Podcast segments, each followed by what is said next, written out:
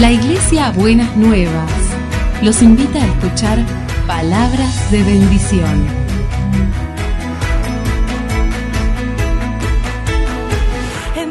Si desean asistir a nuestras reuniones, los esperamos en Avenida de Lepiane 3925, esquina Subiría, Bajo Flores, Ciudad de Buenos Aires.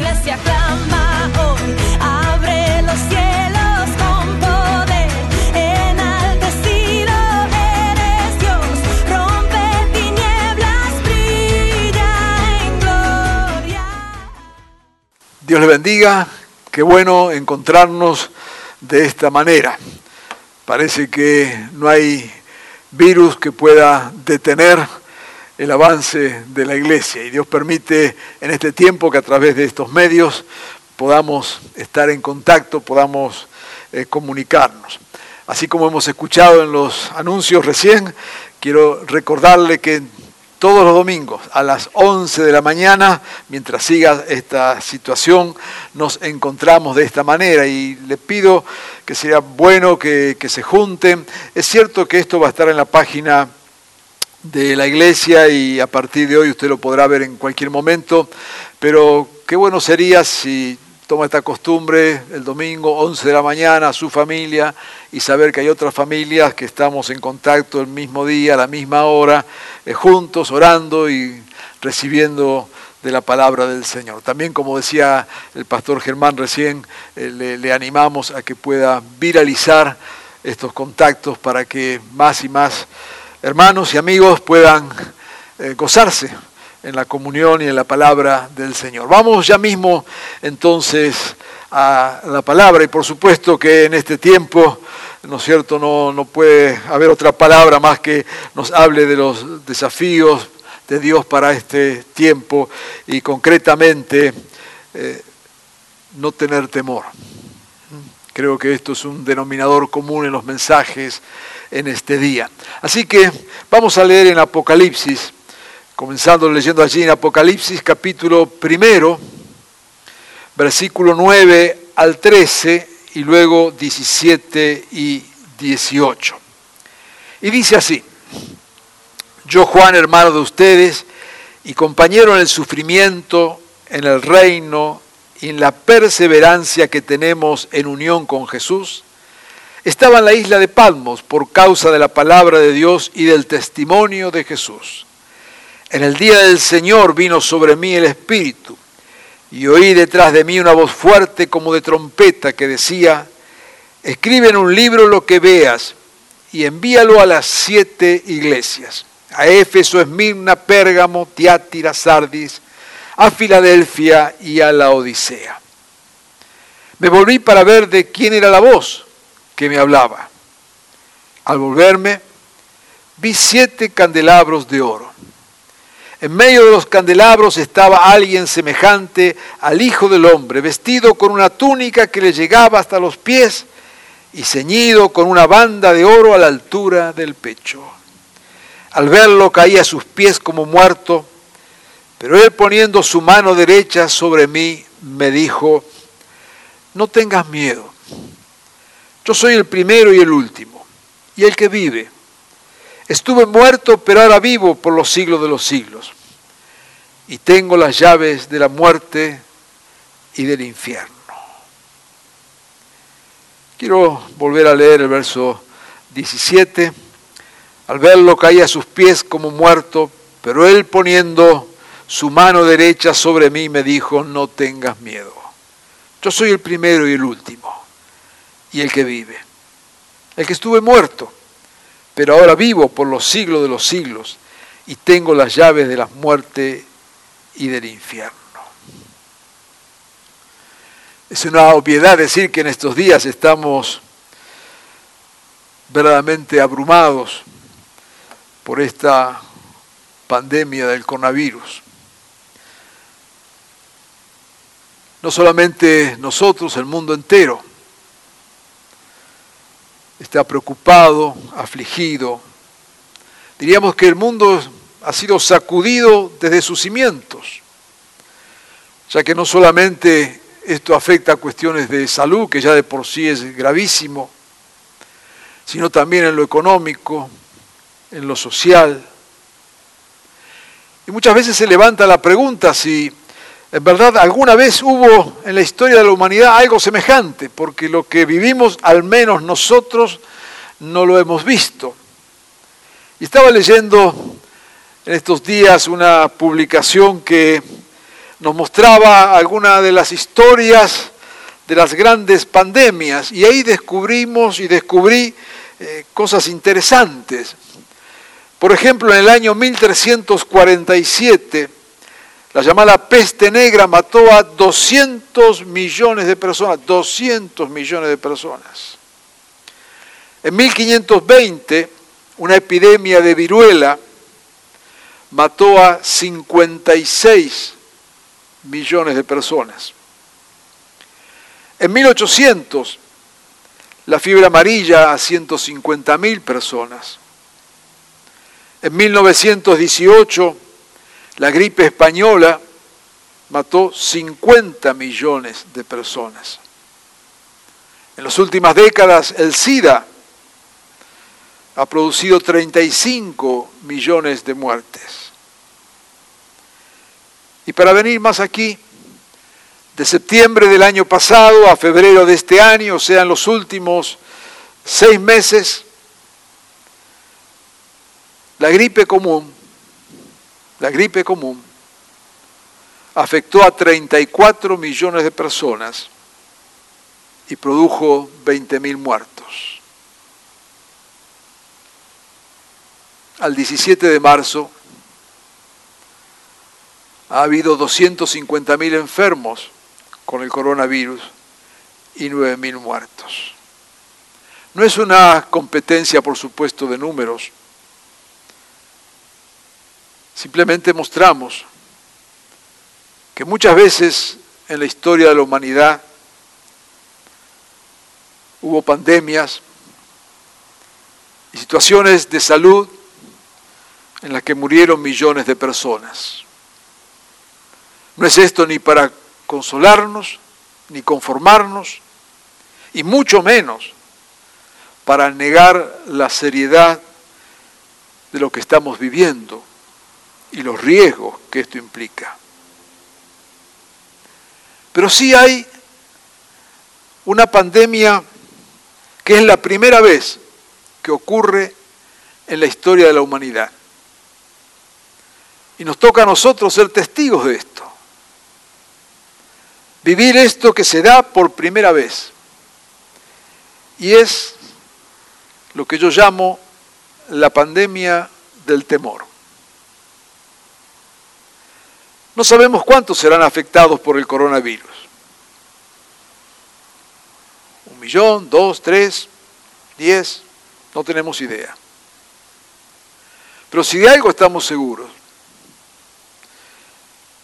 es que más de los siete mil millones de habitantes de este planeta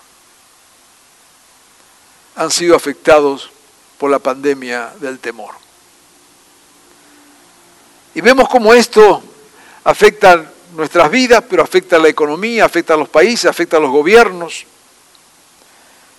Como que estamos frente a un monstruo que es más grande que el monstruo de la enfermedad misma. Y repito, sin querer menoscabar o disminuir la gravedad de la enfermedad que nos toca presenciar.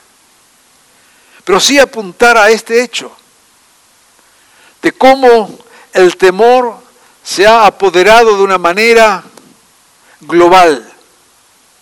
Estamos asistiendo por primera vez a la globalización del temor. Y cómo esto marca las vidas y marca la sociedad. El mundo va a ser distinto a partir de ahora. El temor siempre nos paraliza, sabemos que es una de las sensaciones, sentimientos más fuertes que podemos enfrentar. Porque el temor opera ya sea frente a hechos reales, un peligro cierto como el que estamos eh, viviendo, o opera frente a una amenaza, a una posibilidad de que algo ocurra, o inclusive a veces ante hechos imaginarios, pero siempre termina paralizándonos. Porque en última instancia El temor tiene que ver con aquello que no podemos controlar, con aquello que no podemos manejar, con aquello que se escapa de nuestras manos. El temor viene a nosotros cuando somos conscientes de nuestras limitaciones y de nuestras imposibilidades. El temor nos marca como un termómetro la medida de nuestra desprotección. Porque de hecho no tenemos temor a lo que podemos superar, ni tenemos temor a lo que podemos vencer, ni tenemos temor a lo que podemos manejar. A todo aquello que depende de nosotros y que en última instancia tenemos dominio sobre eso, no, por supuesto no nos causa temor. Pero en este tiempo estamos confrontados frente a esta epidemia del temor.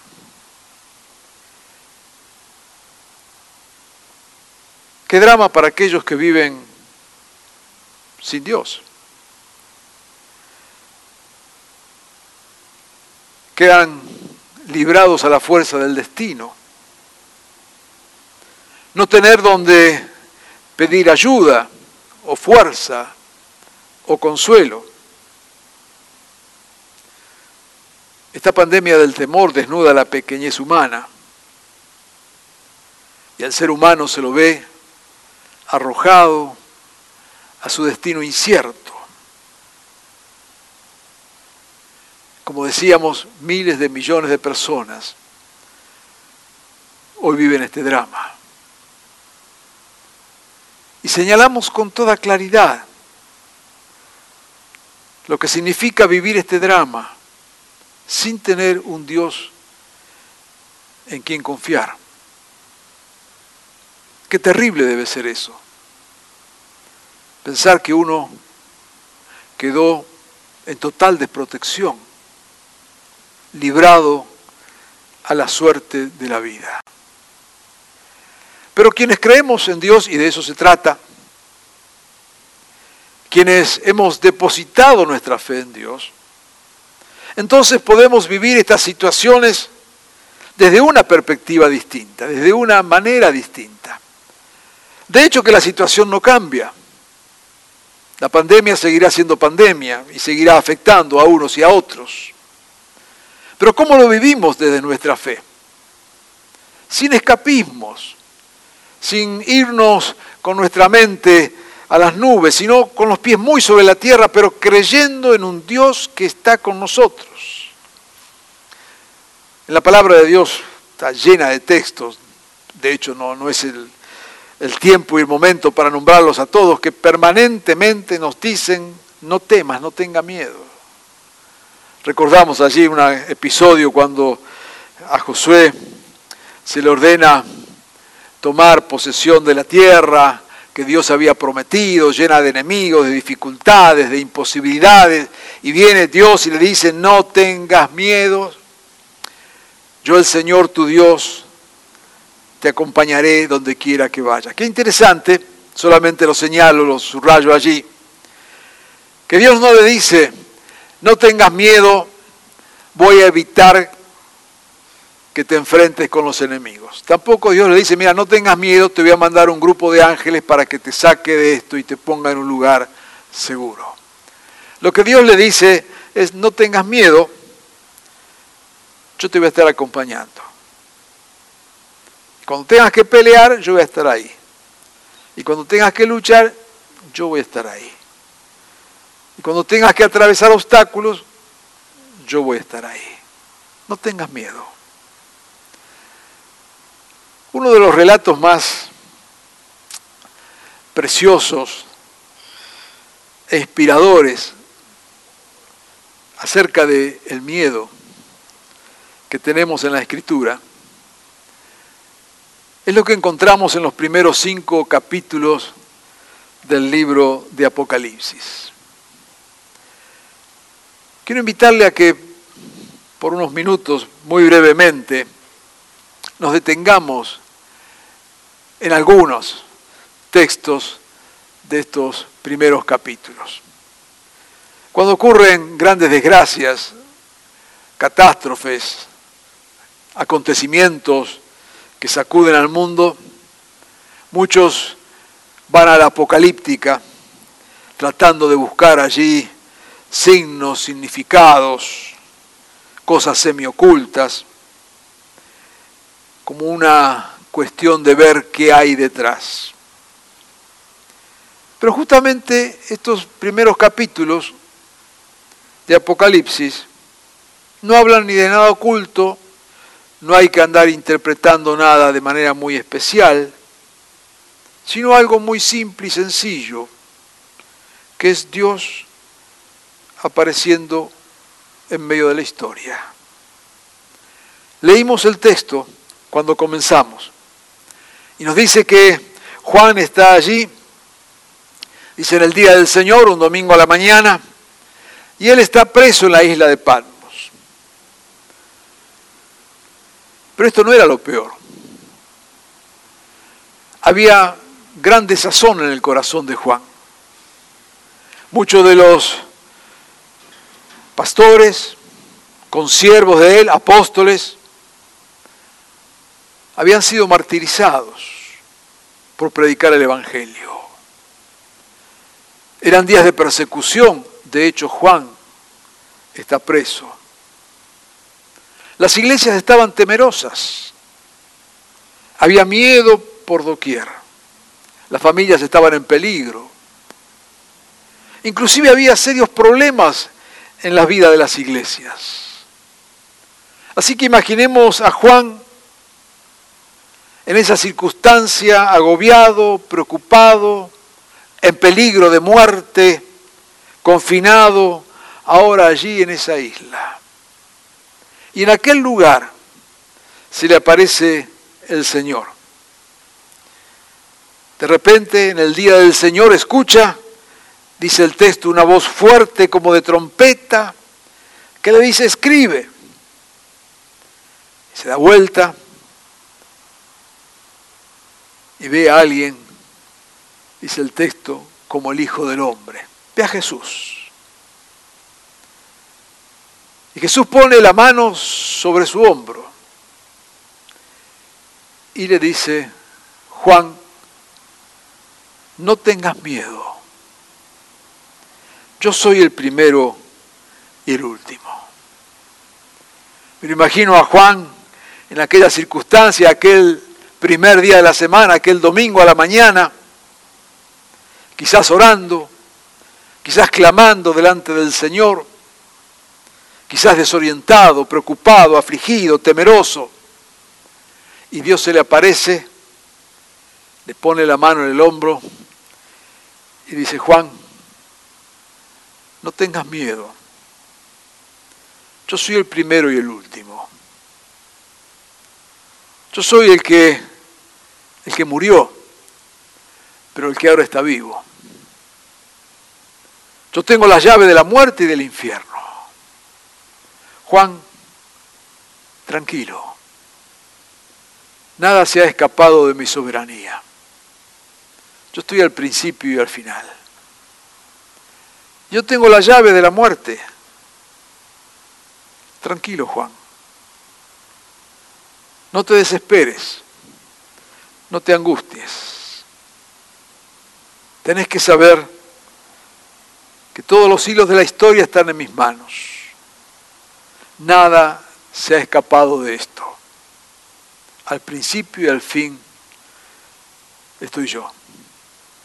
Quizás en este mismo domingo a la mañana, más de uno necesite escuchar esta palabra del Señor, que Dios viene allí donde estás, pone su mano sobre tu hombro y te dice, tranquilo, tranquila, no tengas miedo, yo soy el primero y el último, yo soy el que estuvo muerto y ahora vive.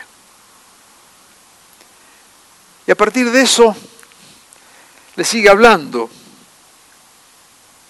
Lamento no tener el tiempo para profundizar en cada cosa, pero me gustaría leer el libro en allí Apocalipsis capítulo 4,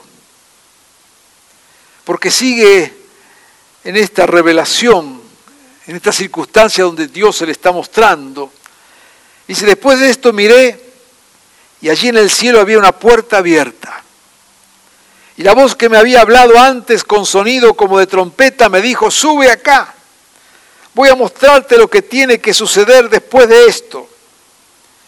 Y al instante vino, dice, sobre mí el Espíritu, y vi un trono en el cielo, y alguien sentado en el trono en el centro alrededor del trono había cuatro seres vivientes y cubiertos de ojos por delante y por detrás y día y noche repetían sin cesar, Santo, Santo, Santo, el Señor es todopoderoso, el que era, el que es y el que ha de venir.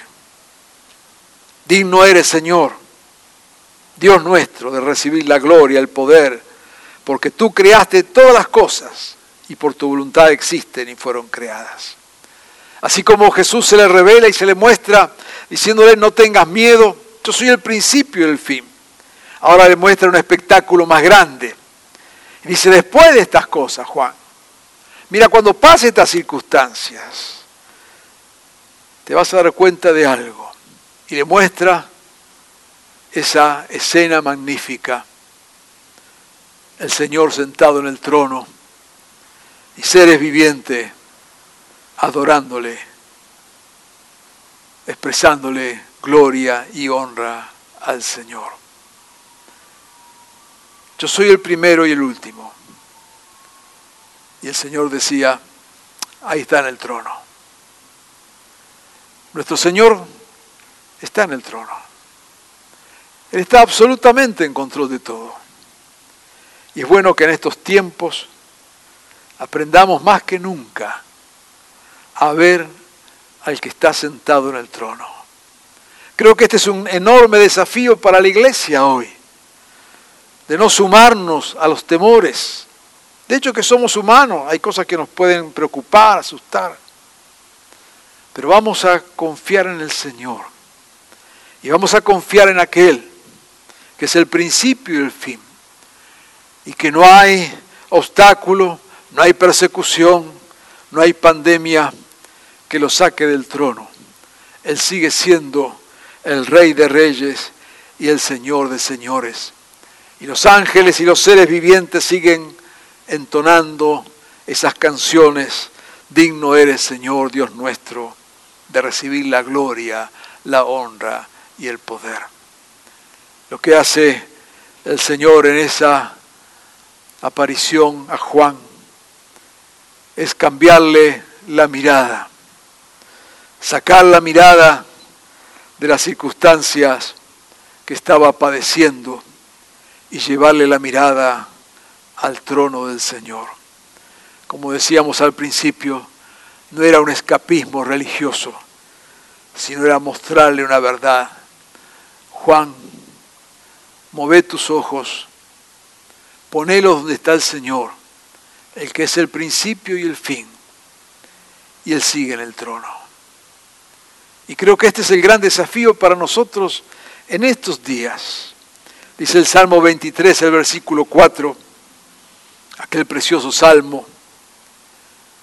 Aun cuando yo pase por el valle más oscuro, otra versión dice, valles de sombras de muerte, no temeré, porque tú estás a mi lado. Otra vez, no es el Dios sacándonos, sino el Dios estando con nosotros.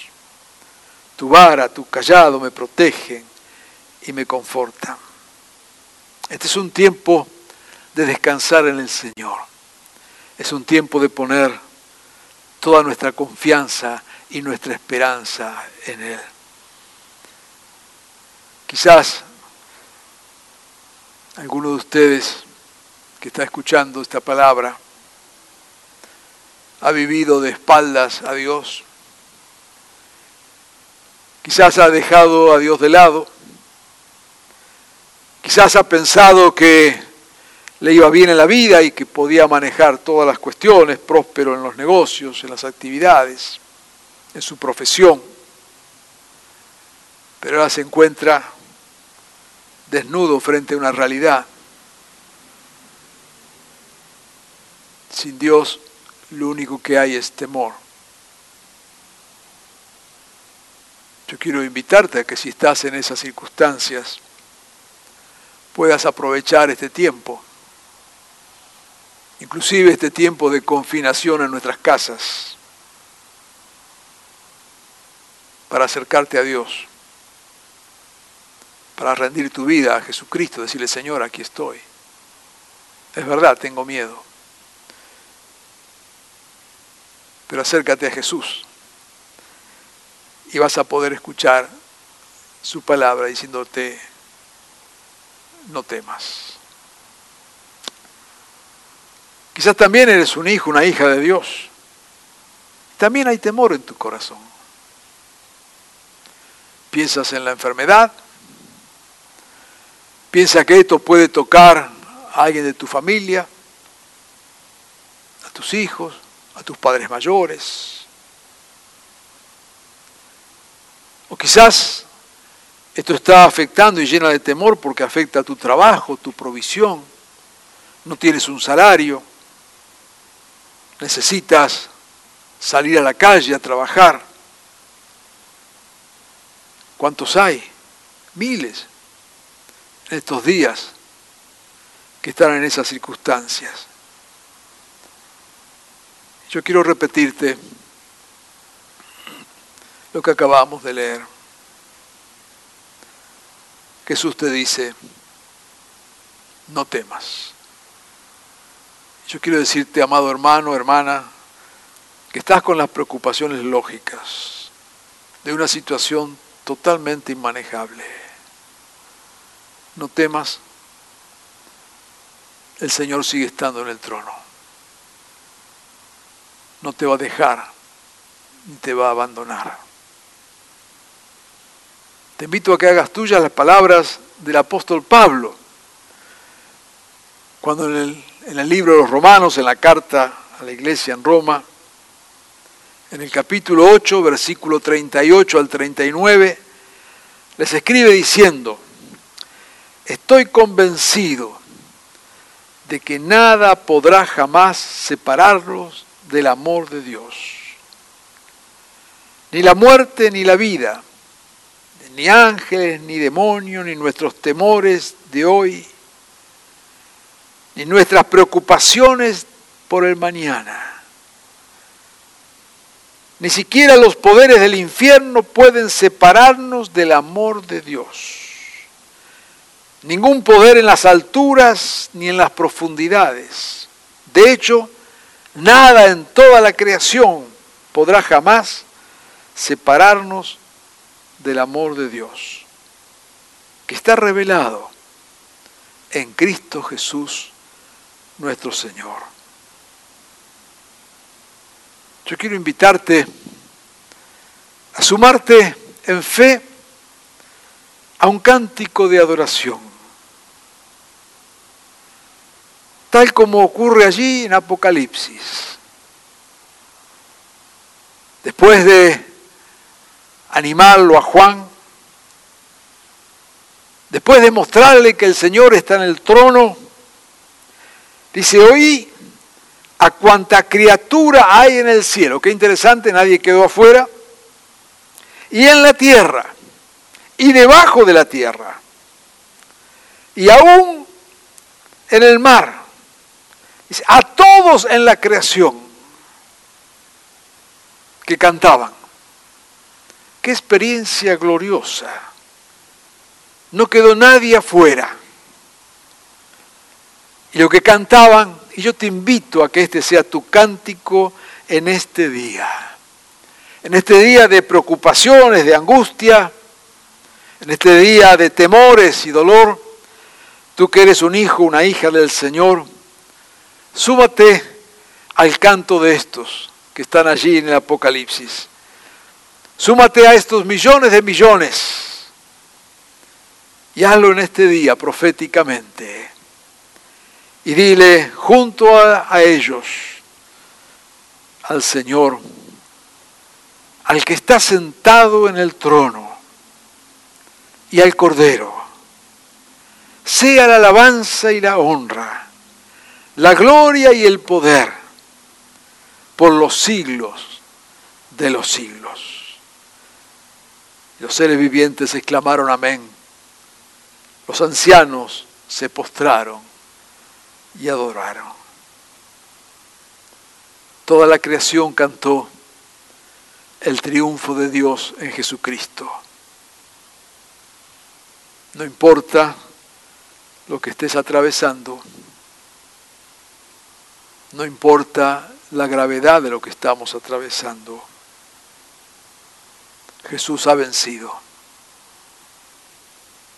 Súmate en fe al coro de los millones que alaba al que está sentado en el trono. Te invito a que oremos. Padre bueno, Señor,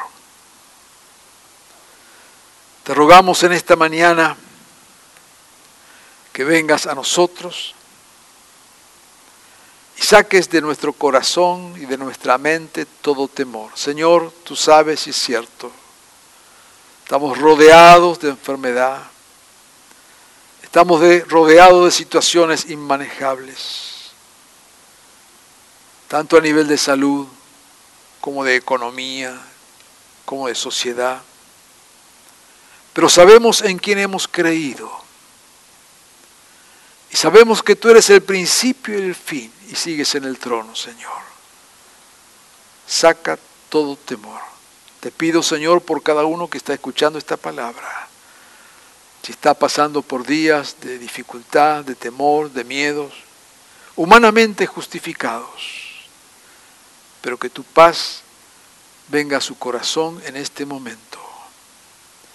Y que todo, Señor, podamos reconocer tu soberanía, tu gracia y poder a favor nuestro.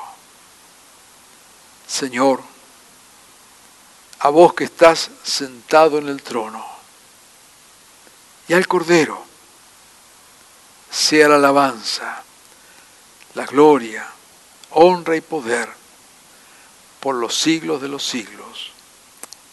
Amén. Dios te bendiga no temas.